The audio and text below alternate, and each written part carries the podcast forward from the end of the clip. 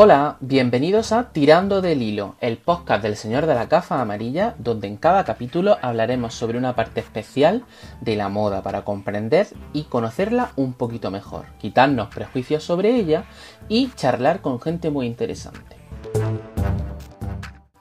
Hoy, leyes y moda. Glamour, estilo, diseño, tendencias, arte, pero también leyes. El mundo de la moda no solo se compone de inspiración, sino también de un entramado legal que, como buen sector industrial y empresarial, es necesario para que todo funcione a la perfección. Es una de las partes más desconocidas del mundo de la moda, pero los trabajadores legales de la misma pueden ahorrar millones a una compañía, velar por su imagen o proteger sus creaciones. Por todo ello, hoy quiero hablar con Ana Alegret, abogada experta en moda y creadora de Derecho en Tendencia, donde expone y explica detalles curiosos y sorprendentes sobre el mundo legal de las marcas. Hoy conoceremos mejor su trabajo y todas las implicaciones legales que el mundo de la moda conlleva.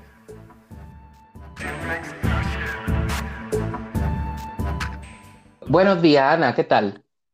Buenos días, Manuel. Muy bien, muchas gracias. Muchas gracias por invitarme a tu podcast. Muchas gracias a ti por aceptar y, vamos a saco, ¿eh? porque creo que es un tema súper interesante este del derecho en las tendencias y en la moda. Sí, sí, es, un, es una disciplina bastante nueva que es muy interesante, es que llama bastante la atención porque es inusual mezclar la moda con el derecho, pero sí, sí, vamos a hablar un poquito de esto y a desglosar un poco esta nueva disciplina.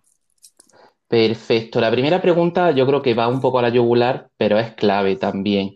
¿En qué momento pasamos de inspiración a copia, a falsificación? Que estamos un poco hartos de ver estos términos y no saber muy bien dónde se encuadran. Pues mira, legalmente una falsificación se da cuando se infringen los derechos de propiedad industrial. Por ejemplo, pues cuando hay infracción de marca o de diseño comunitario. En caso que no llegues a sobrepasar ese límite, es decir, no llegas a infringirlos, pues entendería que es una inspiración. La falsificación es lo más peligroso. Está recogido como delito en el Código Penal. Y básicamente el falsificador se hace pasar por la empresa y vende un producto uh, que, parece el original. Tiene incluso el mismo embalaje. ¿De acuerdo? Es decir, una falsificación es prácticamente una réplica de, de un bolso, por ejemplo. ¿De acuerdo? Luego, la copia ya pasamos en un grado inferior, porque normalmente el consumidor y aprecia que no se trata de un producto original, porque quizás pues le falta calidad, el embalaje, el embalaje ya no es el mismo. Tú ya ves que la copia ya ves que realmente no es un original o no te están intentando vender un original. Es como el segundo grado. Aunque también hay, puede haber infracción de derechos de propiedad industrial aquí. Y finalmente la falsificación, ay, perdón, la inspiración, ah, nunca pretende hacerse pasar por un producto original ni infringe ningún derecho a priori. Mm, te pongo un ejemplo. tú, por ejemplo, tienes el bolso 255 de Chanel y Inditex puede ah, copiar algunas cositas, pero son cosas que únicamente te hacen pensar que ese bolso se parece al de Chanel, pero ya tú lo ves y los pones de lado y no son iguales. Lo único que tiene un aire.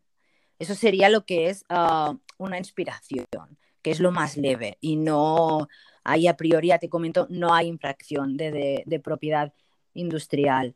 Ah, por ejemplo, Louis Vuitton, que es una de las marcas pues, más falsificadas, invierte mucho dinero en proteger ah, su propiedad industrial porque sabe que los falsificadores se saben todos los trucos para evitar infracciones. Si te fijas, ah, muchas veces se venden modelos de Louis Vuitton que ni siquiera existen.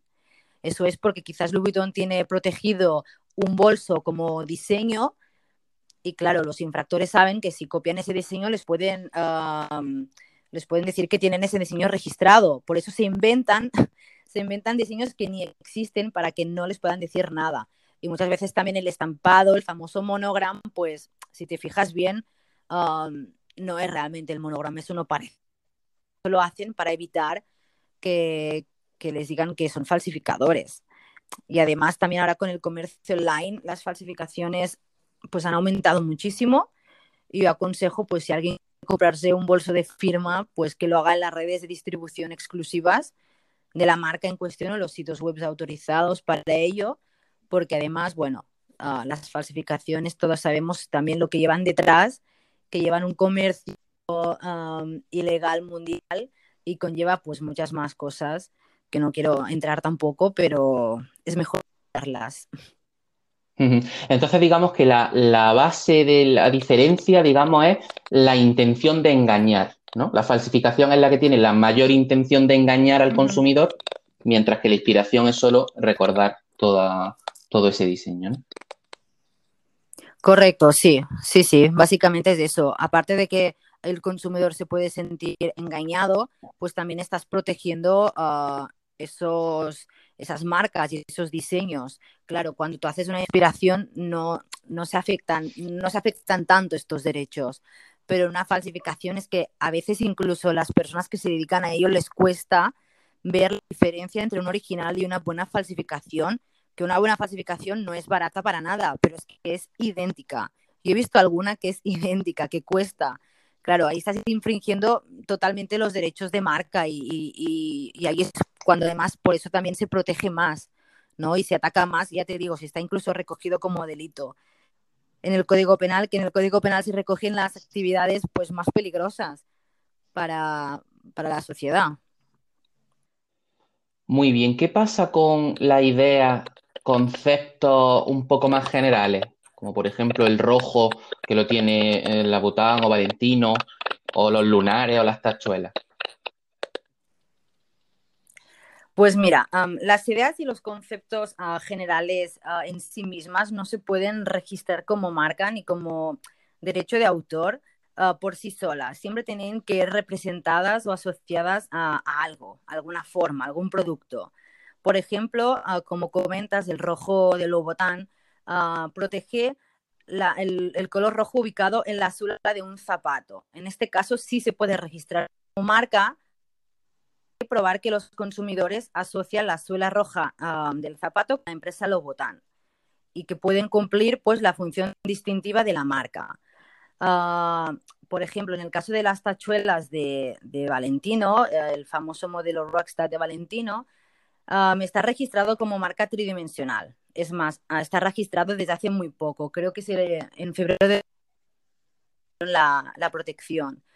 Y se puede registrar porque las tachuelas van unidas a un modelo de zapato en concreto. Y dicha unión es la que te hace pensar que el zapato pues, es de la casa Valentino, ¿no? Y tu mente como consumidor asocia a ese producto a una casa en concreto. Eso es básicamente ah, la función de la marca y es así como tú puedes registrar, por ejemplo, un color, como es el rojo en la suela roja de, em, de Lobotán, en los zapatos de Valentino. Pero por sí sola una tachuela no la puedes registrar en principio, a no ser que sea muy, muy distintiva, pero es complicado. ¿Y cómo se detectan estas infracciones legales, o sea, estas infracciones de propiedad intelectual? ¿Hay oteadores propios de la marca? ¿El público avisa al propio creador? Depende de cada caso. por ejemplo, Louis Vuitton tiene un equipo específico plenamente dedicado a la gestión y a la protección de la propiedad industrial, marcas, diseños, dominio, copyright, con sede en París y tienen oficinas repartidas pues, por todo el mundo. Y muchas otras marcas pues hacen lo mismo, sobre todo grandes marcas de lujo, que como sabes, pues la marca es su activo más valioso. Instagram o por ejemplo, te permiten avisar aunque alguna cuenta pues vende falsificaciones y luego la plataforma puede bloquear dichos perfiles y así también las plataformas como Amazon o, o Instagram exentos de cualquier infracción de marca.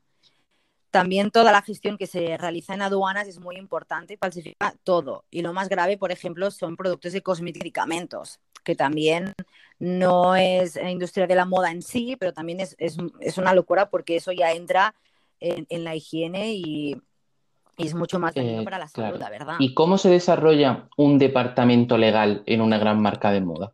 Pues mira, te comento, son muy pocas las marcas que se pueden permitir pues tener un equipo legal propio a su entera disposición. En España, pues serían los típicos Inditex, Mango, Desigual, este tipo de, empresas así grandes. Ah, los abogados suelen ser, suelen ser mercantilistas, laborales, fiscalistas, administrativos, porque una marca de moda pues no deja de ser una empresa, ¿no? Y tiene las mismas necesidades que cualquier otra empresa. hacer nóminas, cumplir con los permisos y las licencias, hacer compraventas de participaciones de otras empresas, ampliaciones de capital, bueno, todo esto. Y lo que hacen muchas empresas de moda más pequeñas es pues contratar quizás un despacho de abogados para que le, le, lleve temas en concreto, pero no se pueden permitir tener un departamento legal propio. Pero ya te digo, básicamente las funciones que haría un, un abogado en un departamento legal son esas. Quizá esto que me comenta eh, entronca muy bien con la siguiente pregunta, que si hay una especialidad legal eh, dentro del mundo o para la moda, o al ser como creatividad es igual a la del cine, la música o el arte, o como decía, al ser empresarial es lo mismo que, que, todas las empresas. Pues sí, mira, realmente no hay ninguna legislación um, específica para la moda. Conoce como el fashion law pues en otras ramas ya existentes del derecho, como te comentaba, derecho mercantil, administrativo, laboral, y todo ello se relaciona con las empresas dedicadas al sector de la moda, pues que no dejan de ser empresas. Y, por ejemplo, en cuanto al cine, la música, los cuadros, ah, pues es diferente porque ahí, de ahí nacen obras que son creaciones intelectuales protegidas por el derecho de autor. En el derecho de autor se entiende pues que la creatividad ahí, em, tiene un grado más alto aunque lo que es la prenda de ropa también puede protegerse mediante el derecho de autor, si se cumplen los requisitos es mucho más complicado. Por tanto, en ese sentido, el tema del cine, la música y los cuadros irían ah, aparte, como quien dice, y la moda pues se nutriría de ramas de hecho, básicamente. Lo único que, pues, un poco más ah, dedicadas al mundo de la moda, pero no es una rama en concreto, sino que es una nueva disciplina, pues que se basa ya de ramas existentes, las clásicas del derecho. Entonces, eh, un modelo, digamos, un, diseño de un vestuario, no, al final no se regiría como derecho de autor, se regiría como derecho mercantil. Exacto. tú, por ejemplo, lo podrías ah, proteger mediante ah, un diseño comunitario o un diseño, básicamente, que protege la apariencia del producto. Luego, si tú quieres ah, registrar esto como derecho de autor, te exigirán un grado de creatividad mucho más alto. Eso se puede entender como una, una obra intelectual. se requiere um, un grado mucho más alto de creatividad y originalidad, principalmente, estas dos características. Vale, ¿y qué pasa con esas marcas pequeñitas que no paramos de ver, de camisetas con frases o con diseños propios? ¿Cómo pueden estar protegidos legalmente? Porque hasta ahora hemos hablado de las grandes marcas, ¿no? Pero ¿qué pasa con las marcas más pequeñas para que no las copien o apropien de su trabajo? Pues mira, eso es un tema complicado porque es cierto que a veces las grandes marcas se aprovechan un poco de las pequeñas. Pues las pequeñas firmas pueden, como te comentaba, proteger también sus diseños a través de la figura del diseño que protege, como te comentaba, la apariencia de un producto. Es un tema diferente a la marca, porque en este caso proteges el diseño en sí. Por ejemplo, si tienes una camiseta con una frase, pues tú estás protegiendo la camiseta ah, con la frase estampada. Pues esto ah, lo registras como un diseño y a priori, si tú ya lo tienes registrado, ves que alguien te lo, te lo está copiando, pues puedes alegar que tú tienes ese diseño registrado y que ese diseño es tuyo y que no te lo pueden copiar, obviamente, porque el derecho registral del mismo. Y esto lo puede hacer marcas pequeñas, no hace falta una inversión enorme y unos procesos dificilísimos ni nada, ¿no? No, no, lo puede hacer cualquier, cualquier empresa. Tampoco ahora mismo el precio no te lo sé decir, pero no es muy elevado ni, ni son unos costes muy grandes. Normalmente, ya te digo, se encarga un despacho de abogados que te lo haga, se externaliza totalmente y tú no te, no, te, tienes que preocupar por nada. Los abogados te lo hacen, te lo registran, te van comunicando el proceso y esto lo puede hacer ah, cualquier persona. Es como registrar una marca. Tú y yo podemos registrar una marca sin problema. No te piden ningún requisito en ese sentido es que mucha, como hay tantas dudas con esto, ¿no? Que pensar que lanzar una marca es como, ala, ya tengo tres diseños. Y es como, no, aquí hay mucho detrás, ¿no? ¿Y qué pasa, por ejemplo, en concreto con producciones de fotos? Las que realizan, por ejemplo, revistas o influencers que luego están en todos los blogs o redes sociales. Eso tiene derecho también, ¿no? Tiene, tiene copyright. Correcto, sí. El tema de las fotografías es muy. El tema de Internet es muy peligroso porque es muy complicado saber en todo momento dónde están las fotografías ubicadas Pero sí, sí, las fotografías que se realizan, por ejemplo, en una producción de fotos, de una revista, están protegidas pues, por el derecho de autor, que es el copyright, y tienen la calidad de obras. Incluso las que hace un fotógrafo de street style o las que puedes hacer tú o las que puedes subir yo en mi Instagram, pues legalmente se denominan meras fotografías protegidas. Tú por el simple hecho de hacer la fotografía ya eres el autor de la misma y tienes pues los derechos de autor sobre ella. Luego, si tú quieres utilizar una fotografía de otra persona, lo que se tiene que hacer normalmente es etiquetar esa persona, nombrarla, aunque es complicado, como te digo, porque muchas veces desconocemos el autor de las fotografías. Por ejemplo, eh, en alguna aplicación que es de fotos, no te ponen en muchas ocasiones el autor. Y en el caso que tú quieras, por ejemplo, poner las fotografías en un libro, que tú ya las quieras comercializar, lo suyo sería pedirle autorización al autor para que, te deje usar la fotografía y quizás te pida una remuneración, pero en todo caso, debido a Internet es muy complicado saber en todo momento dónde están las fotografías, pero sí, las fotografías en síntesis están protegidas por el derecho de autor. Y me resulta, me resulta muy curioso que digas que, bueno, que digan, ¿no? Que la verdad, que todos tenemos copyright, ¿no? Aunque subamos una foto cutre y, sin filtro y sin nada a nuestro Instagram, sigue siendo nuestra, ¿no? Realmente. Y además el derecho de autor va diferente, porque el derecho de autor no, no requiere que tú registres esa fotografía. Por ejemplo, una marca tú no la tienes hasta que la registras. Bueno, hay algún matiz, pero en general es así. Pero en el derecho de autor es diferente. Tú no tienes que registrar la fotografía en ningún registro de derechos de autor. Tú ya eres el autor por el simple hecho de hacerla y subirla en tu Instagram, pues ya se entiende que, que es tuya, ¿no?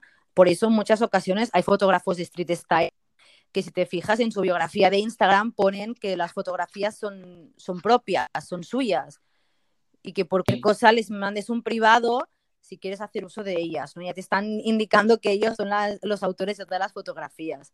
Perfecto. Y al igual que hablamos de, de derecho de mm, la foto y de la prenda y tal, ¿qué pasa con la gente que aparece en esas fotos? con los protagonistas pues, de ese street style o esas modelos? ¿Cómo, ¿Cómo se traduce esos derechos en esos personajes? Sí, luego uh, entra el toque como quien dice el derecho de autor con el derecho de la propia imagen. Uh, en muchos casos, si tú contratas a alguien, pues lo normal es que realices un contrato en donde se pone pues una cláusula de cesión de derechos de imagen, porque así las marcas, las revistas o quien sea que contrate, pues puede usar la imagen de la modelo o de, la influencer como sin pedirle permiso otra vez. También esto pasa mucho con el marketing de influencers, que está muy de moda. Cuando una, cuando una marca contrata a una influencer para una campaña, pues se suele incluir la, cláusula de decisión de derechos de imagen. Porque claro, si no luego la influencer o la modelo, la persona que sale en la fotografía, pues puede reclamarle alguna remuneración o algo en concepto para, a cambio para usar la fotografía. Por ejemplo, en Estados Unidos ha pasado mucho que con el tema de los paparazzi, así como anécdota te lo cuento, que por ejemplo creo que ha sido Gigi Hadid que sube fotografías que le realizan los paparazzis por la calle. Ella no nombra uh, el paparazzi como autor de la fotografía y el paparazzi la, las ha demandado porque ha incumplido el copyright de la fotografía. Ah, o sea, pasa también al revés, que siempre pensamos, ¿no? Que el protagonista, el que va a ser, vilipendiado, ¿no? Pero a veces también, ah, mira, me resulta muy curioso que diga que también ocurre al contrario, que se benefician del trabajo del fotógrafo. Sí, sí, ha, pasado en Estados Unidos y, y han dado la razón al autor, al paparazzi. O sea, le han dado la razón porque se entiende que ha perdido mucho dinero por el hecho de que ha realizado la fotografía y ellas, que tienen muchísimos seguidores, la han subido sin nombrarle. Y parece un poco raro, ¿no? Que digas, ostras, si yo salgo en la fotografía, no puedo subir esa fotografía si salgo yo. Pues mira, hasta este límite llegan, ¿sabes? Es el tema de las fotografías, es, es complicado. Parece fácil, pero controlarlos es complicado. Y también los derechos de imagen, es, es sí, es, es complicado, la verdad. Y a ti personalmente, ya entrando un poco más en, tu criterio, ¿qué es, ¿qué es lo que más rabia te da sobre las leyes de moda que tú conoces y mucha gente desconocemos, que no crees que estén cumpliendo correctamente o que se deberían aplicar más o mejor? Cuéntame. Pues mira, ah, no se trata quizás de que no se esté cumpliendo correctamente, pero todo el tema de la sostenibilidad me pone muy nerviosa porque creo que deberían incentivar, ya sea el legislador, el gobierno, quien sea, incentivar a las empresas a ser más sostenibles, a pagar salarios dignos, a no explotar a los trabajadores, ya no en España, ¿eh? sino en países asiáticos, por ejemplo, ya lo conocemos todos, creo, y en aprender a respetar pues el medio ambiente, porque la industria de la moda, concretamente el fast fashion, contaminantes y es increíble toda la cantidad de ropa que se llega a tirar porque nadie la compra y realmente esto yo creo que se tiene que poner freno ya porque a la larga, bueno, obviamente nos estamos cargando el planeta un poco y ese consumo masivo de ropa creo que tiene que frenarse un poco y la normativa en este caso administrativa del medio ambiente y la laboral en cuanto a salarios dignos y todo al tema laboral pues se debería controlar porque han abusado bastante las empresas, sobre todo las grandes corporaciones. Y claro, esto yo creo que es de lo que se tendría que, vigilar un poquito, la verdad. Que poner las pilas al cabo, al fin y al cabo los gobiernos, ¿no? Podría ser no tanto las marcas que hacen lo que pueden, ¿no? Es poner esos límites a las marcas. Exacto, exacto. El gobierno oh, y el legislador es quien debería poner un poco de freno a esto. Las empresas, bueno, pues pues quieren hacer negocio a fin de cuentas y si les sale más barato ir a, fabricar a China, pues irán ahí. Claro, hay las condiciones de China tú no te puedes meter, es cierto, ¿no? Porque claro, ahí pues tendrá la legislación china y ahí son ellos las que regulan esa legislación. Pero no sé, hacerlo de alguna forma o ya sea a nivel global, quizás ya no tanto España, sino a nivel global, porque eso de que tengas ahí no sé, explotar a los trabajadores, que muchas ocasiones son niños y en condiciones muy pésimas de trabajo, eso sí que ah, el 21 creo que deberíamos cambiarlo un poco, pero ya se nos va de las manos, eso ya es quizás más a nivel incluso global, ¿eh?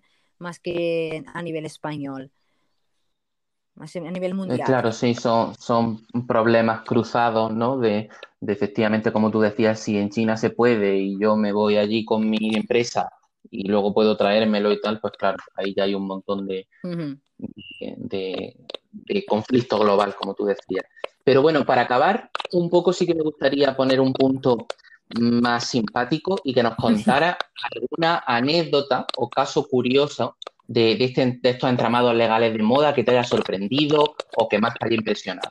Pues mira, siempre me ha llamado la atención los grupos empresariales, los conglomerados de moda, como LVMH, bueno, que es Louis Vuitton, o el grupo Kering, que tienen muchas marcas en su cartera y cómo han ido gestionando y creando estos monstruos empresariales que dominan el mercado de la moda. Pues si te fijas, la mayoría de las grandes marcas, casas de lujo, pues pertenecen a los mismos, son de los mismos dueños, salvando algunos como Hermes o Chanel.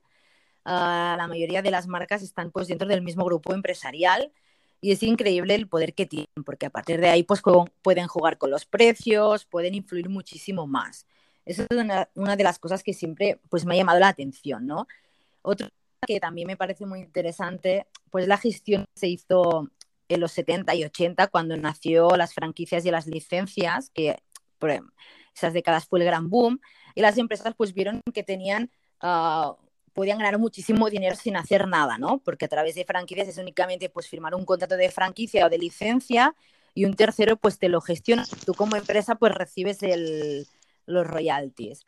Pero cuando vieron que no tenían control sobre la imagen de la marca, como sabe, las marcas de lujo pues venden en esa exclusividad, todo, todo la imagen de marca es muy importante para ellos, pues rescindieron todos los contratos y optaron por dejar de ganar cantidades muy importantes de dinero pues a favor de la buena imagen y reputación de la firma. Esto también me parece muy interesante, como al principio vieron las licencias y las franquicias como, ostras, aquí vamos a ganar muchísimo dinero, pero realmente pensando que lo que transmite una, una marca de lujo, esa exclusividad y todo lo que esa, esa imagen, pues decidieron optar por no ganar tanto dinero y, y, cerrar todas las franquicias y ahora si te fijas, pues si vas a Chanel, por ejemplo, todas son tiendas propias No acostumbras a ver un bolso de Chanel en una tienda multimarca, para que, ¿sabes? Más o menos, para que nos entendamos.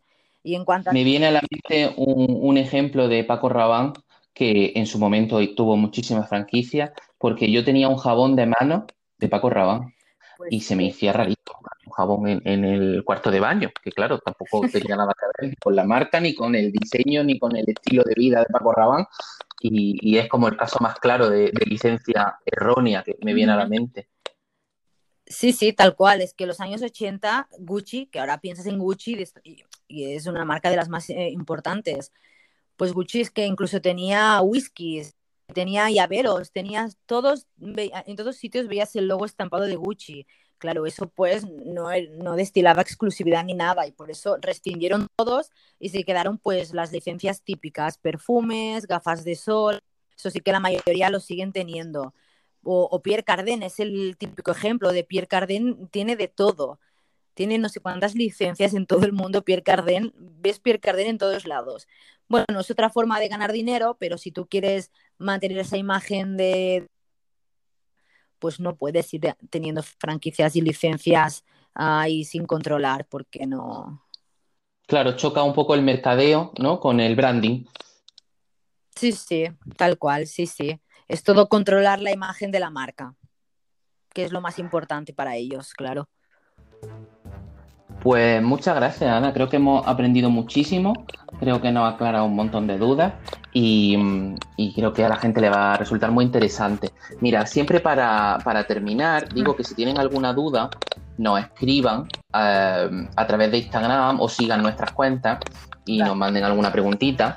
Eh, entonces, a mí ya me conocen, arroba gafa amarilla, y a ti te pueden contactar a través de... Eh, Espérate, porque se me ha ido el papel. Lo tenía por aquí. Eh, de Fashion Law. De derecho Eso, efectivamente. donde, el Instagram donde hemos hablado siempre. Perfecto. Pues yo lo, etiqueto en Instagram cuando, cuando suba tu podcast para que la gente te, pueda, te pueda preguntar si tuviera alguna dudita o, o algo curioso. Muy bien. Pues nada, muchísimas gracias por estar aquí conmigo hoy y, a los demás, a los, espero que os haya gustado y nos vemos en el siguiente podcast.